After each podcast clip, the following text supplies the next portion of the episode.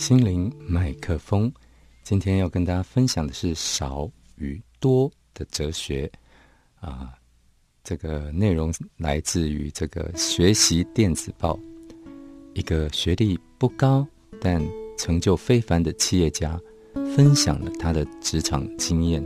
他说：“在我刚毕业什么都不会的时候，我练习的第一件事是少不多事。”也就是说，我从不去问公司给的任务有多难，我只问自己要如何去达成。练习久了，就会感觉到自己正快速的成长。后来自己变成了初阶主管，我练习的第二件事是少说多听。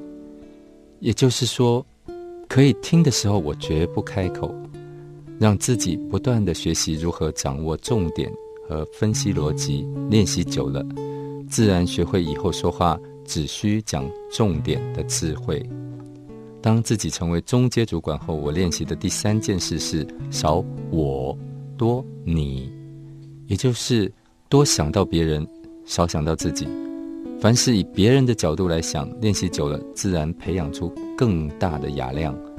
成为高阶主管时，我练习的第四件事是少就。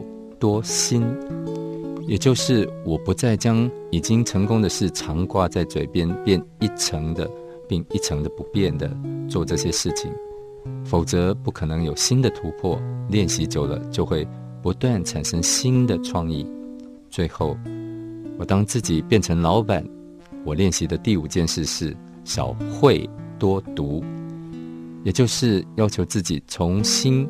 从什么都不会的阶段，再开始要求自己，放空自己，多阅读书，读多了，自然会看到自己还有很多该谦虚的地方。